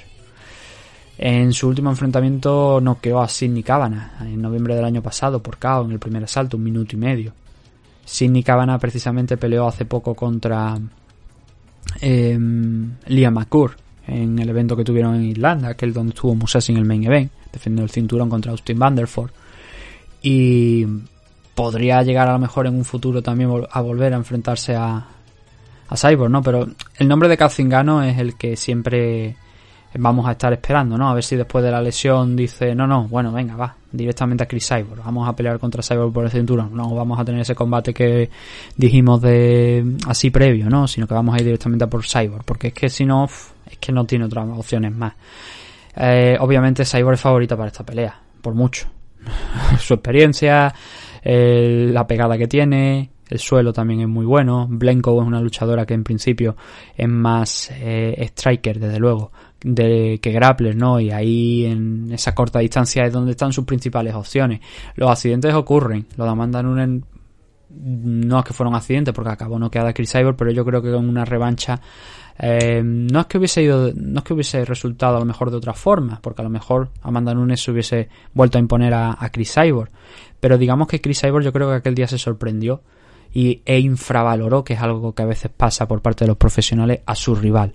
Porque tienes ese aura de mm, intocable, porque desde el inicio de su carrera profesional no había perdido un combate. Y claro, eso pues a lo mejor un exceso de relajación o de infravalorar a tu rival puede llegar a ocurrir, ¿no?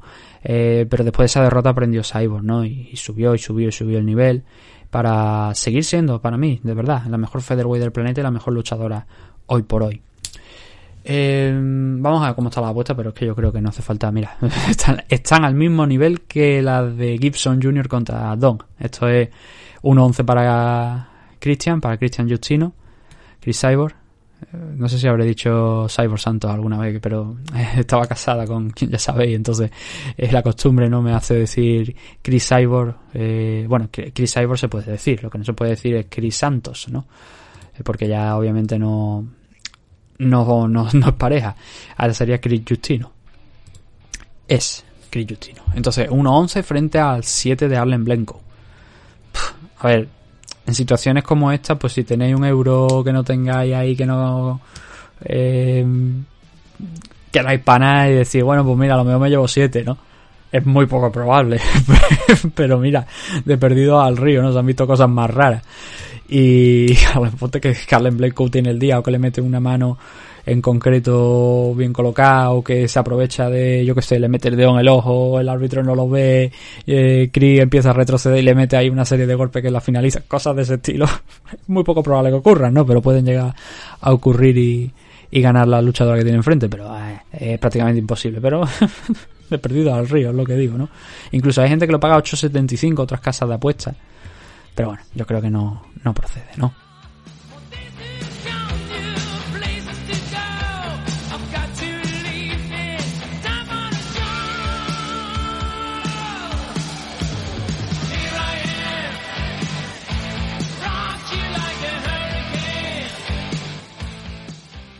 A ver, eh, lo que nos queda es hablar de, de UFC. Así que vamos a ver, porque tenía por aquí la car abierta. Pero bueno, vamos a leerla, vamos a hacer algunas anotaciones y a leer las apuestas, pero tampoco vamos a entrar en mucho detalle, ¿vale? Porque no es una car realmente importante esta que tiene. Que como digo, tiene sus peleas eh, llamativas que son interesantes. Pero bueno, por ejemplo, abrimos la noche con un Den Barry, luchador con un 4-1 de récord irlandés, contra Mike Jackson, aquel luchador que solamente tiene un 0-1 a nivel profesional y que derrotó a CM Punk. Pero creo que se creo que dio positivo, me parece, en aquel combate contra CM Punk y le quitaron la victoria. Esta pelea, de hecho, contra Dean Barry debería haberse programado en varias ocasiones eh, durante el año pasado, pero por lesiones de uno y otro al final se acabó cancelando y ahora van a tener esa, esa oportunidad, pero Mike Jackson tiene un 0-1-0 de récord, Dean Barry tiene un 4-1, no ha peleado todavía en, en UFC, este es su combate de debut. En 205 libras, Marcin Pragnio frente a Philip Lins. Aquí Philip Lins sí que nos suena, un luchador que, si no recuerdo mal, ganó el torneo del 2018, me parece, de, de la categoría heavyweight de, de y que este va a ser su debut aquí en 205 libras en UFC, ¿eh? porque los dos combates que había tenido habían sido contra Lovsky, contra Tanner Bosser, eh, varios intentos también del 2020 de eh, pelear, pero diversas lesiones iban em, impidiéndole el estar ahí y luego entre una cosa y otra pues al final se fue dilatando mucho y dos añitos después más o menos va a volver Philip Lims a, competir y lo va a hacer contra Marcin Pragnio en 205 libras. Pragnio tiene un 15-5 de récord tiene cinco combates aquí dentro de, de UFC, de los que ha ganado los dos últimos, ha perdido los tres primeros, pero ha ganado estos dos últimos contra Jalil Roundtree y contra Ike Villanueva. No está nada mal esas dos últimas victorias, luchadores principalmente strikers. Y Philip Lins, obviamente, lo que va a intentar desde mi punto de vista, pues va a ser intercambiar con, con él, ¿no? Eh, sería sorpresa, entre comillas, no del todo, pero eh, ver a un Lynch que intentara llevar la pelea al suelo. Pero mm, en principio debería ser una pelea entretenida, por aquello de que son dos strikers, más que nada, ¿no? Preston Parsons contra Evan Elder, 170 libras. Tenemos a un Evan Elder con un 7-0 de récord que está debutando aquí en, UFC. En su caso no ha pasado por un Dana Contender Series. Creo que entra de, reserva, puede ser. Sí, eh, Luis Coche era el rival original de, Preston Parsons. Entra de reserva Evan Elder. Eh, de hecho tenía una pelea programada para mayo que entiendo que se ha cancelado. Un luchador del Sanford entra de, última hora contra Preston Parsons, que tiene un 9-3 de récord y que tiene una pelea profesional, en, o sea, una pelea en UFC contra Daniel Rodríguez, que acabó perdiendo y que creo que me parece, vamos a mirarlo incluso, porque me parece que aquel combate entró también, en el caso, sí, efectivamente, eh, Preston Parsons entró de, última hora y D. Road lo noqueó en, en el primer asalto estaba yo en lo cierto. O sea, me sonaba a mí que había entrado de última hora. Pero bueno, eh, ambos luchadores se puede decir que entre comillas están haciendo aquí el debut en UFC. Esto es verdad para Evan Elder, en el caso de Preston Parsons no, pero teniendo en cuenta que aquel combate fue de última hora, pues se podría considerar este, entre comillas, su debut, ¿no? 135 libras, empezamos a subir el nivel ya, empezamos a ver a luchadores mucho más expertos. Y es que a Kilen con un 20-11 de récord, el luchador chino, y dos combates aquí en UFC, que ha perdido los dos contra Jen Molina y Cody Darden, va a enfrentarse a Cameron Els. 10-5, haciendo su segundo combate aquí, después de perder contra Kyler Phillips hace dos años, año y medio, más o menos, un poquito de dos años, así alrededor de dos años y medio. Vuelve a hacer aquí el caminito, su regreso. Es un luchador que creo que es, eh, entrena, me parece, a medio camino entre entre el gimnasio de Grant Jackson y el de y el equipo que tiene montado Donald Cerrone y que ha peleado en compañías como Bellator, en Brave y tal, pero ese debut contra Kyler Phillips pues no fue bueno para él.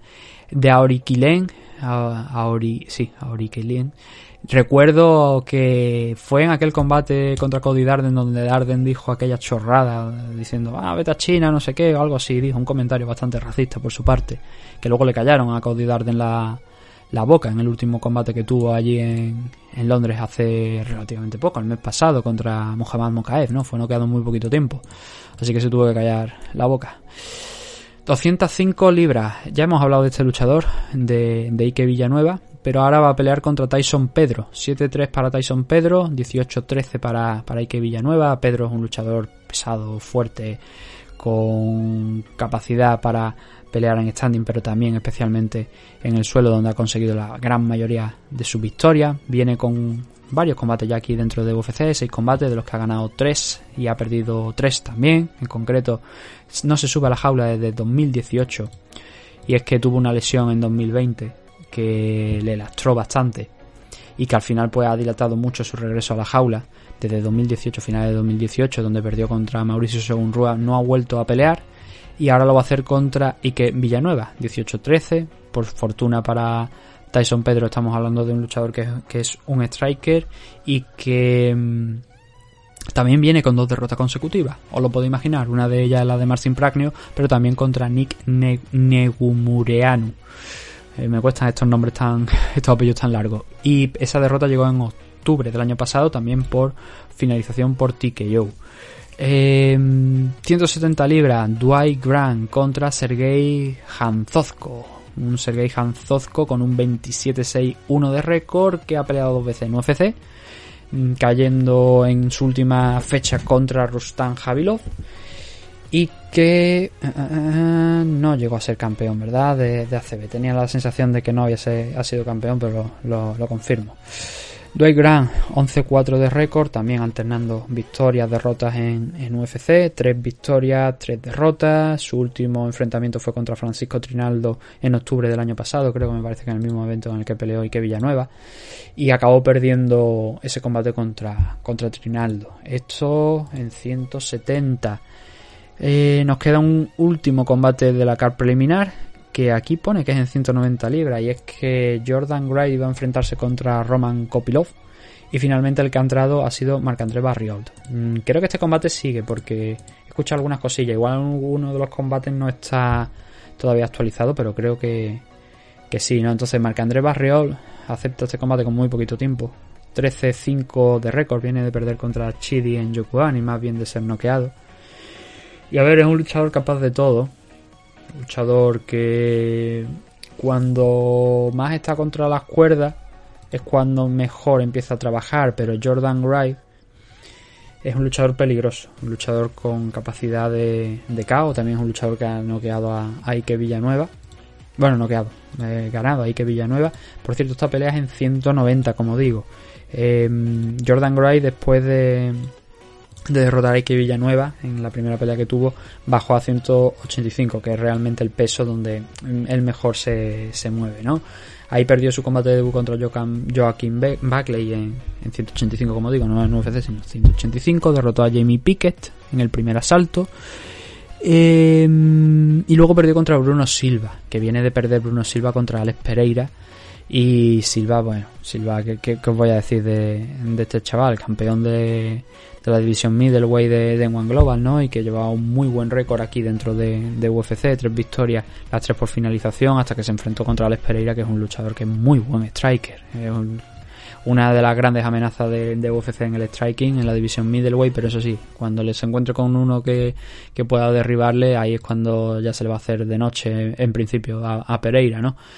El caso es que este Marc André Barriol contra Jordan Wright es el encargado de cerrar esta car preliminar y a partir de aquí, pues si todo va bien, tenemos seis combates de la, de la main car. No sé por qué es necesario hacer seis combates en la main car, pudiendo hacer cinco. En total vamos a tener 13 enfrentamientos y así nos serviría también a, la gente que hacemos análisis y cositas así para reducir un poquito la, la carga. Pero bueno, al final nos vamos a comer por lo que parece, pues seis enfrentamientos en la main. Empezando por el de Charles Jourdain, que iba a ser rival de Ilya Topuria en aquel enfrentamiento donde Bloev se cayó y Topuria luego falló el corte de peso y, y al final Jourdain pues se quedó sin pelear, habiendo hecho pues un sprint para llegar a esa fecha con Topuria y ahora se va a enfrentar a Lando Banata. Charles Jourdain 12-4-1 de récord aquí en UFC pues alterna muchas victorias con derrotas.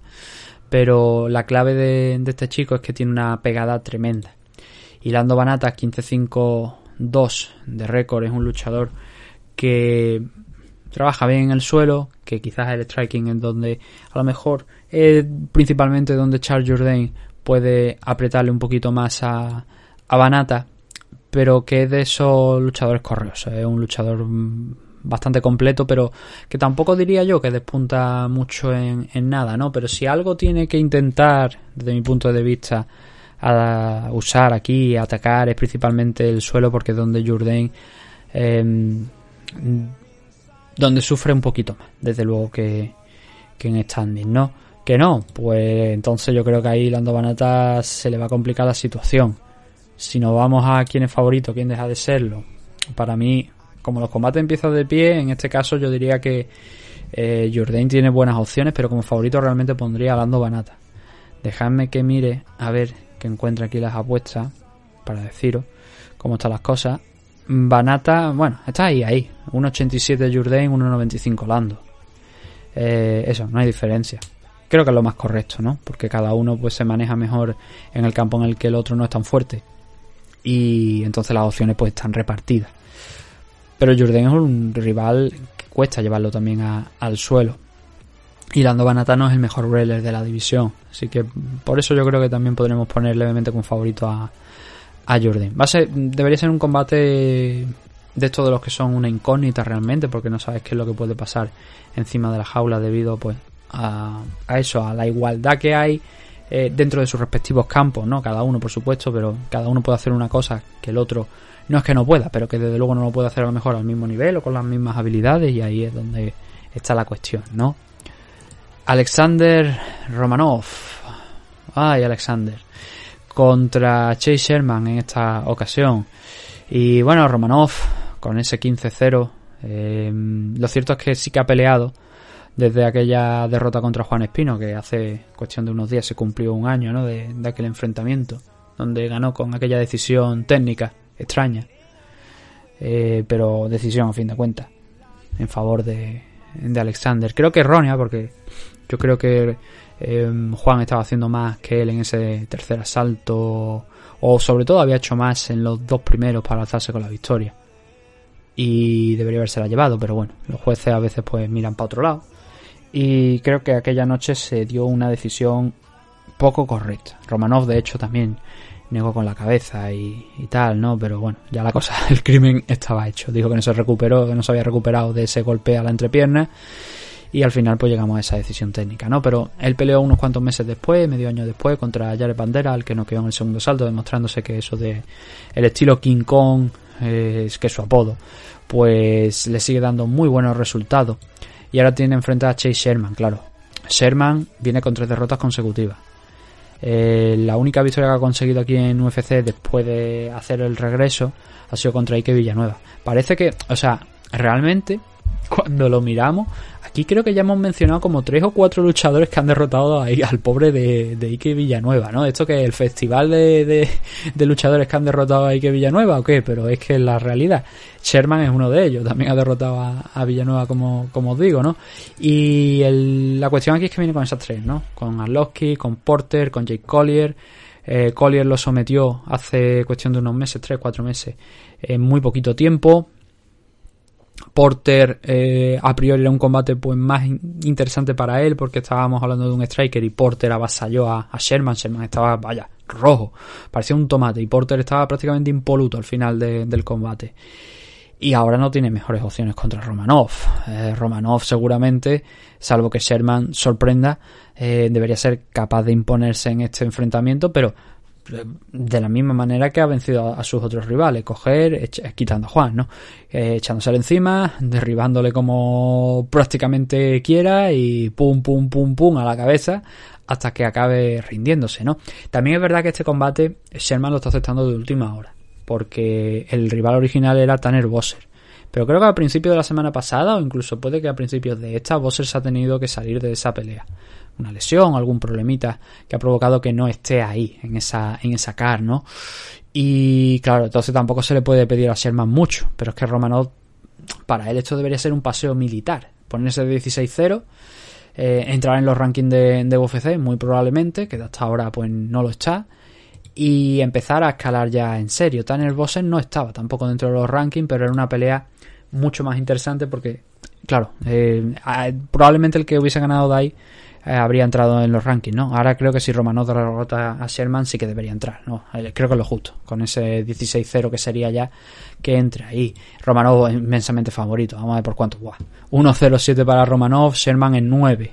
A Sherman le queda ese lucky punch de meter una mano ahí y noquear a, a Romanov, pero es que es prácticamente imposible que, eso llegue a ocurrir, ¿no? Pero son pegadores, son noqueadores y Sherman es un experto en el striking, ¿no? Es su fuerte. Y es ahí donde quizá a lo mejor sí es capaz de aguantar los takedowns, aunque ya digo yo que no. que no debería ser capaz. Eh, pues entonces a lo mejor es donde tiene esas opciones, ¿no? Complicado, ya digo. 9 a 1. Increíble. Sumudaerji contra Manel Keipe.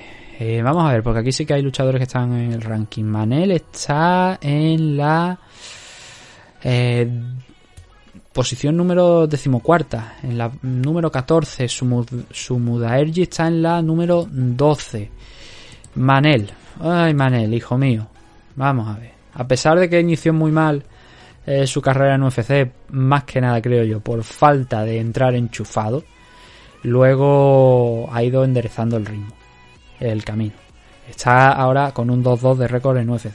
Más allá, por supuesto, de todas las cosas que siempre hemos comentado, ¿no? De ganar el cinturón en Bantamweight en Rising y tal.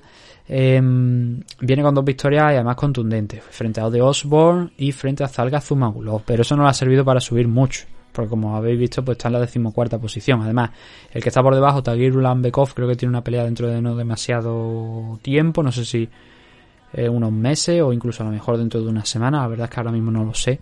Así que necesita Manel eh, el ganar aquí.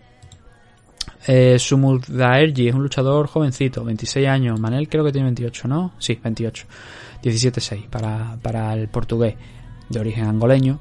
15-4 para Sumudaerji. A diferencia de, de, Manel, él ha peleado las mismas veces, pero ha ganado una más. Pero también contra rivales menos importantes. Zumagulov y, y Ode para mí son rivales más importantes. Y desde luego Patoja y Nicolauta creo que también, ¿no? Los rivales de Sumuda Ergi han sido Luis Smolka, que fue una derrota, Andrés Souhanzat, Malcolm Gordon, Zarrug Adashev. También, por los nombres os imaginaréis que las primeras peleas fueron en la división Bantamweight, ¿no? Ya a partir de Malcolm Gordon, pues bajó a 125 libras para pelear aquí en Flyway, ¿no? Y ganó estas dos últimas actuaciones, bien. Bueno, también la de, la de Andre en 135, pero estas de la Flyway las ha ganado de manera bien, solvente, sin pasar tampoco mucho apuro. En el caso de Malcolm Gordon lo finalizó en muy poquito tiempo.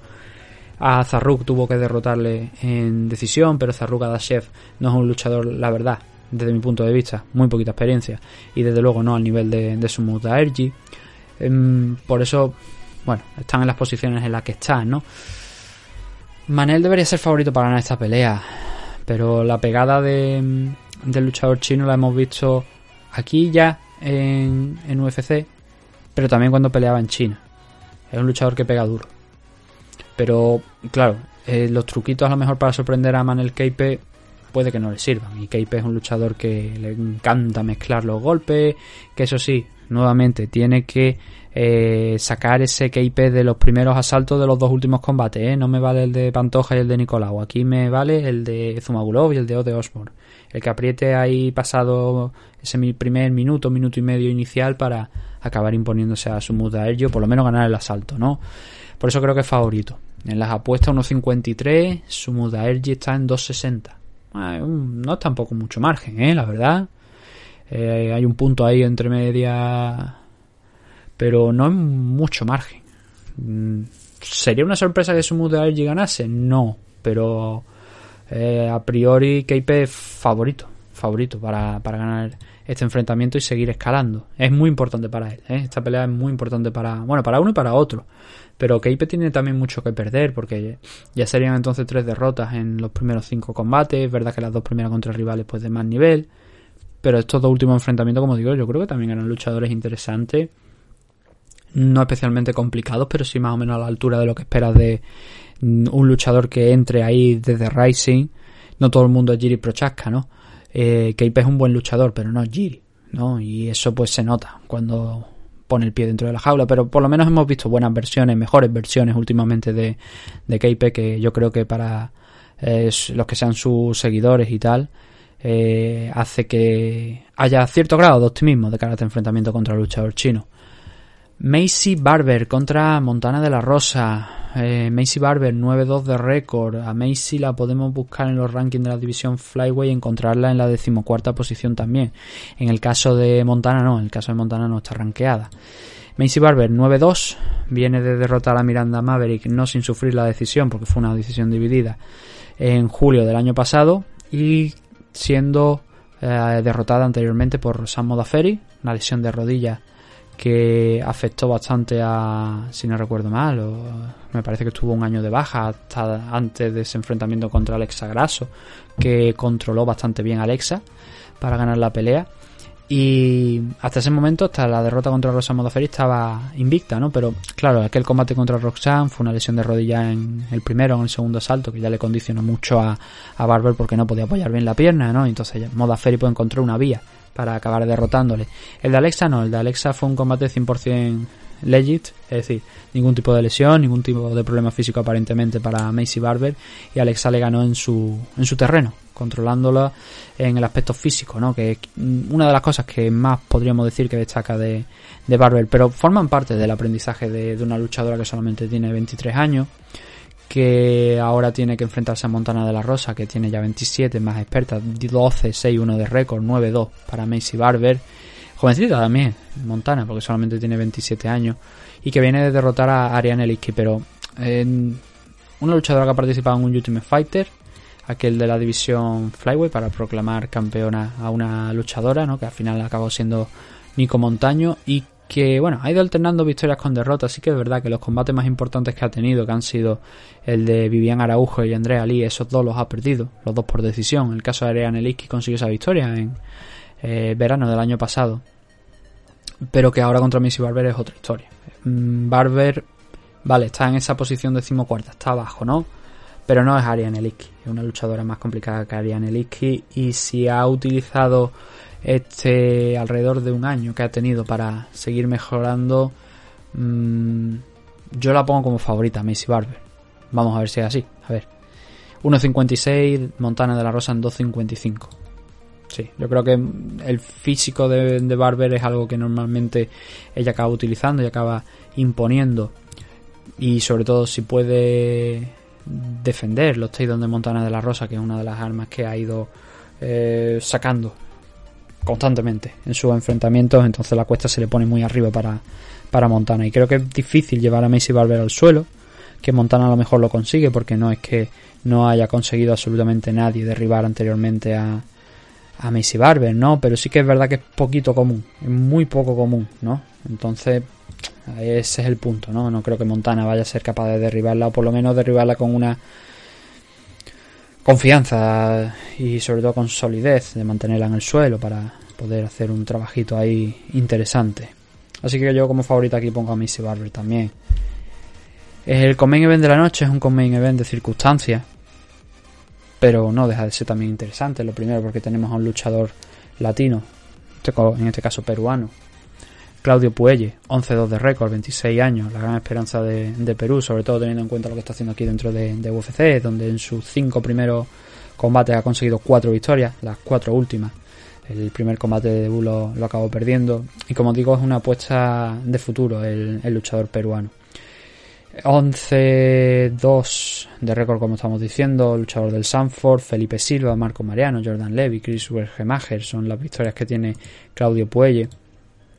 Pero ahora se está enfrentando, bueno, a otro rival más complicado. Estamos hablando de, Clay Wida, complicado sobre todo por la experiencia que tiene Clay Wida, porque obviamente Wida no es el mismo de hace una década, ¿no? Pero sí que es verdad que sigue siendo una amenaza y sigue dando buenos combates y sigue siendo lo que sí sigue reteniendo es el ser correoso no el ser un rival que cuesta eh, derrotarlo de hecho viene con una victoria frente a Leonardo Santos después de complicarse mucho la situación en el primer round. Eh, Guida fue capaz de realizar un comeback y acabar sometiendo en el segundo a, Leonardo Santos, ¿no? Y el combate contra Man Madsen fue bastante disputado, perdió, eso sí, en el striking, no consiguió llevar en el suelo a Madsen, pero eso es algo que tampoco nos sorprende, derrotó anteriormente a Michael Johnson, perdió contra Jim Miller, Bobby Green, Así que eso, es un luchador que es duro, que cuesta derrotarle, pero que es el siguiente paso para Puelles, para dar un salto ya de calidad y sobre todo para añadir un nombre, ¿no? Para decir, oye, pues mira, tengo aquí una victoria frente a, Clay Guida, ¿no? Hay una diferencia de altura para, para Puelles interesante, de 9 centímetros, alrededor de 9-10 centímetros. En alcance no tanto, porque es algo menor, ¿no? 5 centímetros, pero siempre en favor de, del peruano que si algo debería hacer aquí, pues mezclar, mezclar, ¿no? Pero principalmente lo que le hemos visto a, a Puelle es trabajar en, el suelo, eh, derribar, derribar y a partir de ahí pues intentar sumisiones. Tiene dos finalizaciones por el mismo método además, por Nibar, aquí en, en UFC dentro de las cuatro victorias. Y aprovechar eso, ¿no? Aprovechar la potencia física eh, para intentar Em, derribar y trabajar con Clay Wida en el suelo, que es difícil hacerlo, sí, porque Wida eh, mil y un recursos para que al final no acabes derribándole. Pero creo que pues, puede hacerlo y a partir de ahí pues poner las bases para, para el triunfo, bien sea por decisión o bien sea antes del límite por una victoria por finalización. Pero debe, eh, este es un combate que debe ganar Claudio Puelle. Em, porque si no supone el poner una losa interesante, eh, no definitiva obviamente, ni mucho menos en su carrera, pero sí que dejaría ya muchas dudas, ¿no? Si puede vencer a lo anterior, que son luchadores más jóvenes, que son luchadores habilidosos, y no puede derrotar a un Clay Wida que sí, que asusta quizá por la experiencia, pero que ya está en horas bajas, y que mm, vende muy cara su derrota, pero que se le puede derrotar como ya han visto y han hecho luchadores de menor eh, no menor nivel que Claudio Puelle, no quiero decir eso, pero sí que luchadores más o menos con la misma experiencia o que están en ascenso también como, como Claudio, ¿no? Yo pongo a Claudio como favorito, pero veo que las apuestas están igualadas totalmente. 1.91. Sí que es verdad que hay alguna casa que le da una leve ventaja, muy, muy, muy leve a Claudio, pero andan ahí muy, muy, muy, muy justitos los dos. 1.91 por DraftKings, que es la casa oficial de, UFC. Y es uno de los combates que más interés tiene de aquí de la CAR, porque eh, realmente latinoamericanos no tenemos aquí ninguno más que a, a como estoy diciendo, a, Claudio Puelles, ¿no? Es el único, el participante que hay aquí de, Latinoamérica. Main Event. Pues si el main event es de circunstancias, imaginaos el, main event. Yo cuando vi esto digo yo, ah, que hay un Amanda Lemos contra eh, Jessica Andrade eh, la semana que viene porque es un combate que no me llama absolutamente nada. Es decir, vamos a ver, tenemos a Jessica Andrade, que viene de estar, además, en primera, en primera en prisión, iba a decir, en primera posición de la división Flyway, que ha retado por el título, que sigue ahí, en esa posición, Jessica Andrade en la primera posición, y que de repente dice, pues me voy a dar un paseíto a la Strikeway otra vez nuevamente y vas otra vez a la Tryway, vas a 115 libras. Y le ponemos a Amanda Lemos, que vale, que viene con una racha de victorias muy buena, que viene con 5 victorias consecutivas. 5 de los 6 combates que ha tenido aquí dentro de, UFC y demostrando que tiene pegada y que también es capaz de trabajar a la distancia, a larga duración. Pero está a la décima los rankings. Es decir, esto a Amanda Lemos le conviene muchísimo. Si Amanda Lemos es capaz de derrotar a Jessica Andrade, esto es roquetí, pum, cohete y a subir. Una auténtica barbaridad. Y puede hacerlo, no vayamos a engañarnos, puede hacerlo. Pero Jessica es que es una luchadora que ha ganado categoría en las tres categorías en las que ha estado. O sea, peleas en las tres categorías que ha estado. Bantamweight, Flyweight y Strikeweight. Ha sido campeona de la división Strikeweight. Ha sido retadora en la división Flyweight. En la Bantamweight creo que no llegó a serlo, ¿verdad? Veo también aquí ahora eh, creo que no llegó. ¿verdad? No me, no me estaré yo columpiando y, y llegó a serlo. No, no, la Bantamweight no, no llegó a ser retadora. Bajó antes a la Strikewave y ya aprovechando la, categoría, ¿no? Así que es que yo, a ver, puede pasar porque Amanda Lemos es buena luchadora y Jessica Andrade es chiquitilla. Pero desde luego no hay una diferencia, como por ejemplo hemos visto en algunas luchadoras de la división Flyweight, eh, Carly Chukayan, por ejemplo, eh, con Jessica Andrade, ¿no? Que Jessica la noqueó eh, por golpes al cuerpo. Eso nos dice, nos habla de la pegada de, Jessica Andrade. Es una de las pocas derrotas que ha tenido Kali Chukagian en 125 libras. Eh, yo no creo que Amanda Lemos vaya a ser capaz de derrotar a Jessica Andrade por las cosas que digo, ¿no? Por, el tema de lo que le hemos visto hacer a Jessica. No por lo que puede hacer Amanda Lemos, que como digo es buena. y ha demostrado que en striking es excelente. Pero cuando Jessica se pone, se pone. Entonces son malas noticias para, para Amanda Lemos. Eh, combate que previsiblemente debería ser de striking. Que a lo mejor nos sorprende Jessica y tira por la tangente, que la hemos visto en varias ocasiones ya aquí en UFC, y dice, pues vamos a intentar derribar a Amanda Lemos. Como favorita Jessica Andrade, sí. Pero sin acabar de descartar a Amanda. Yo creo que anda ahí, ¿no? Y es un combate que, que realmente, a ver. Sí, una pelea que para Amanda Lemos es especialmente interesante, pero ¿a dónde quiere ir Jessica Andrade con esta pelea? ¿Quiere otra vez iniciar una carrera en 115 libras? ¿Quiere simplemente mantenerse activa y no le encuentra una rival en 125? ¿Qué es lo que quieren hacer aquí? ¿Qué pasará a partir de este sábado si Jessica Andrade derrota a Amanda Lemos? ¿O qué pasará si Amanda Lemos derrota a Jessica Andrade? Porque a lo mejor esa primera posición que tienen los rankings de la división Flyway también se ve afectada por una derrota contra Amanda Lemos. Andrade tiene mucho que jugar aquí también. No solamente. La que más tiene que ganar, obviamente, es Lemos. Pero Andrade se pone, bastante en juego. Esa posición, pone también su prestigio en 115 libras. Pero bueno, le da esa dualidad, ¿no? Que yo a veces, pues por ejemplo, con el caso de hombres como Hansa Chimaev, pues he comentado también, ¿no? De esa posibilidad de, oye, pues dos categorías de peso puede ser interesante, ¿no? Y así puede ya optar a esta o a esta donde él quiera. Sin saltarse contenders. Y bueno, 1.50, 2.70 para Mandalemo, es lo que hemos dicho, ¿no? Así que esa era y esa es la última pelea de la CAR de UFC, UFC Vega 52. Y lo vamos a dejar ya aquí porque ya hemos estado bastante rato, estamos sobre la hora y media ya largas de, programa, habiéndole dedicado pues un poquito 40, 45 minutos a cada cara importante, la de Bellator y la de, y la de UFC eh, Vega 52. Y nada, nos veremos el domingo con el análisis de, destacar ¿vale? A ver, voy a intentar que mañana pueda hacer Velator 200, a ver si puedo hacer Velator 277, vamos a ver si el sábado puedo hacer Velator 278 y el, 279 se tendrá que quedar para un poquito más avanzada la semana que viene, a ver si lo podemos hacer, porque es que, ya digo, es que no da para más, no, no hay más horas, no hay más horas y hay cosas más importantes que hacer. Entonces vamos haciendo lo que podemos y, y ya digo, eso incluye pues hacer estas previas y, tal. Por lo menos dos programas fijos a la semana tienen que caer, sí o sí. Así que nada, que nos vemos dentro de unos días, ¿vale? A ver qué tenemos por aquí y gracias por habernos escuchado todo. Y nada más. Hasta luego.